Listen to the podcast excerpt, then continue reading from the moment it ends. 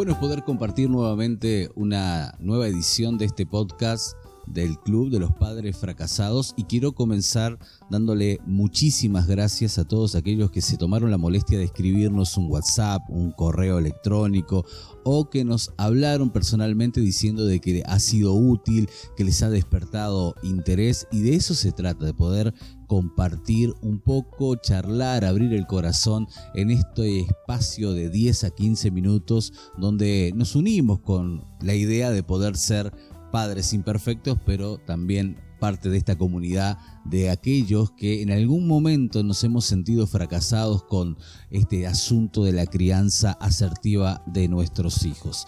Y en el día de hoy vamos a hablar acerca de mi hijo ideal justamente esta capacidad que tenemos nosotros los padres de idealizar a nuestros hijos y saber si es mi hijo ideal o el ideal de hijo, porque eso nos va a ayudar a mantener clara nuestra perspectiva. Y yo quiero preguntarte en esta oportunidad si te pone de mal humor cuando alguien corrige a tus hijos. Vos sos de esas personas que por ahí se molestan cuando alguien le tira la oreja o, le muestra algo que tu hijo no está haciendo bien. A veces esto refleja que nuestros hijos no son tan ideal como nosotros creemos y tendemos a culpar a los demás cuando se trata de los errores que nuestros hijos están cometiendo. Idealizar consiste en considerar al otro como un modelo de perfección sobre evaluando sus virtudes y pensando por alto sus errores. Para el psicoanálisis, la idealización es un proceso que tiene efecto en el objeto, engrandeciéndolo y elevándolo psíquicamente sin transformar su naturaleza. Cuando se trata de nuestros hijos, solemos confundir las cosas, al punto de convencernos a nosotros mismos de que amamos cuando en realidad solo estamos idealizando. En ciertas ocasiones es necesario ser confrontados con algunas verdades que nos van a llevar a la cruda realidad en donde estamos realmente parados. En este podcast lo que vamos a hacer es dejarte algunos pensamientos a considerar. Así que te invito a que te acomodes y charlemos por un ratito acerca de mi hijo ideal.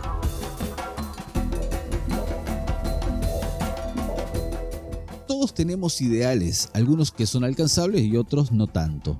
En lo que respecta a nuestros hijos debemos de ser cuidadosos en no colocarlos en pedestales de perfección que nosotros mismos hemos construido. El chico 10, el que nunca se llevó una materia, el mejor compañero, el más inteligente, no le deja margen al error necesario para el aprendizaje de la vida. Y tenemos que ser conscientes de que lamentablemente los seres humanos aprendemos a los golpes. Uno de los problemas más importantes de la idealización es que conlleva la negación y la disociación. Como padres responsables debemos de colocar estándares alcanzables para ellos, sabiendo que el fracaso hace parte del camino. Y de esto estamos hablando hoy en el Club de los Padres Fracasados. ¿Mi hijo ideal o mi problema de autoestima? Esa es la pregunta que tenemos que hacernos. ¿Tenemos un hijo ideal o realmente lo que nosotros tenemos es un problema de autoestima? Otro de los problemas de esta idealización es que se vuelve frecuente en aquellos que poseen una baja estima de sí mismos. En ocasiones cuando nos ha quedado materias pendientes en la vida consideramos que nuestros hijos son los encargados de cumplir con esas exigencias. Por tal motivo, los niños pasan años estudiando música porque mamá nunca tuvo la oportunidad. Buscamos en nuestros hijos aquello que no encontramos en nosotros e idealizamos todo en torno a ellos nos volvemos prisioneros de comportamientos infantiles y aún del perfeccionismo. Ahora, el problema se suscita cuando el hijo ideal no cumple con los requisitos planteados. Y ahí está la cosa. Es en ese preciso momento donde recibimos un baño de realidad y comenzamos a ver a nuestros hijos como son realmente, imperfectos. Si no sabemos cómo actuar, podemos sentirnos decepcionados o aún frustrados, aún esto puede llegar a ser perjudicial y existe una actitud aún peor que es la llamada negación. Muchos padres no quieren tener que sufrir la enfrentarse a la verdad de que sus muchachos aún están en formación y prefieren negar los hechos aún viendo las evidencias. Y entonces la pregunta que nos hacemos hoy es ¿qué podemos hacer? Quizás la pregunta que debemos hacernos sea ¿a quién vamos a amar? ¿Vamos a amar la fantasía que hemos creado o vamos a ser capaces de amar la realidad de nuestros hijos. Como padres imperfectos necesitamos entender que ellos y nosotros estamos en plena formación. La gracia vuelve a hacerse presente una vez más dándonos fuerza en las flaquezas. Una gracia que ama a pesar de los errores y como hemos sido amados nosotros también. Aceptación y perdón se vuelven condimentos saludables para fortalecer la relación con nuestros pequeños, dejando atrás los ideales heredados que nada nos han ayudado para formar familias sólidas.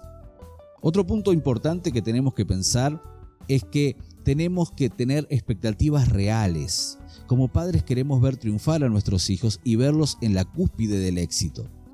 Para eso debemos de trabajar incansablemente en la formación, sabiendo que siempre van a tener nuestro apoyo aun cuando las cosas no sucedan a la perfección. Objetivos prácticos y metas alcanzables van a ayudar a la familia a vivir con los pies en la tierra. Ellos no serán los mejores, pero tampoco van a ser los peores. Tendemos a tener una conducta como el péndulo, de un extremo al otro, y pasamos de la euforia a la derrota con mucha facilidad. Un día creemos tener los mejores hijos del mundo y cuando fallan nos sentimos los peores padres del universo.